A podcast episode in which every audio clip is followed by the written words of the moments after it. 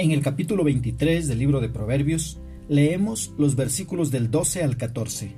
En la traducción latinoamericana la palabra del Señor dice, Pon todo tu celo en instruirte, abre tus oídos a las palabras sabias, no vaciles en corregir a un niño, el haberlo azotado no lo hará morir, debes corregirlo, así lo salvarás de la morada de los muertos. ¿Qué es lo que expresa el escritor? En el versículo 12 nos dice que no descuidemos la sabiduría, que concentremos nuestra mente en instruirnos y que abramos nuestros oídos a las palabras sabias. Recibimos sabiduría por lo que escuchamos, especialmente en la guía que recibimos de personas sabias. Nuestros oídos deben estar atentos para recibir y aplicar la sabiduría de Dios. Cuando el corazón y los oídos trabajan juntos para recibir sabiduría, ganamos muchísimo. Bridges dice, cuando el corazón se abre y se ilumina con gracia, los oídos se vuelven instantáneamente atentos. Mira los versículos 13 y 14. Nos enseñan a no descuidar la corrección a nuestros hijos.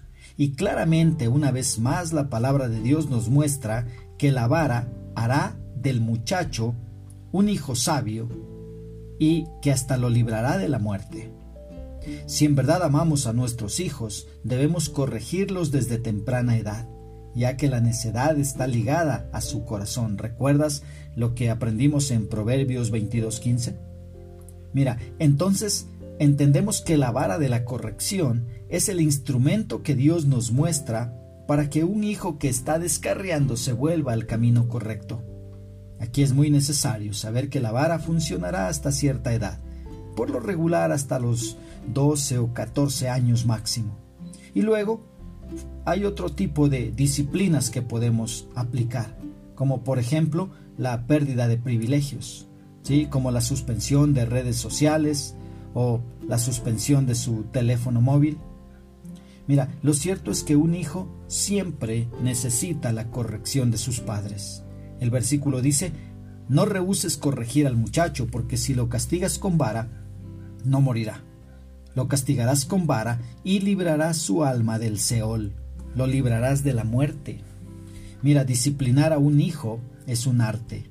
Y los padres necesitamos aprender a hacerlo, sin ira, ya que no debo descargar mi ira en mi hijo. Eso terminará en maltrato y en lugar de ganar a mi hijo y ayudarle a enderezarse, más bien lo vuelvo rebelde y lo alejo de mí. Necesito depender de Dios cada día para poder disciplinar a nuestros hijos con firmeza y con sabiduría a la vez, sin abusar de ellos, haciéndoles dar cuenta de su rebeldía y su falta a la autoridad de casa. Corrijamos a nuestros hijos a tiempo, aunque en ese momento nos vean como los padres más malos del mundo, cuando ellos sean adultos, nos lo agradecerán. ¿Cómo podemos aplicar esta porción bíblica a nuestra vida? Primero, obedezcamos toda palabra sabia que sale de la boca de Dios. Esta palabra ya está escrita en la Biblia, así que obedezcámosla sin cuestionamientos. Una segunda aplicación, dejemos de maltratar a nuestros hijos al caerles a golpes por todo. Eso solo los volverá en contra nuestra. Una tercera aplicación, como padres pongamos reglas en el hogar y hagámosles saber a nuestros hijos acerca de esas reglas pero también las consecuencias de quebrantar las reglas, para que no les agarre por sorpresa cuando apliquemos la disciplina.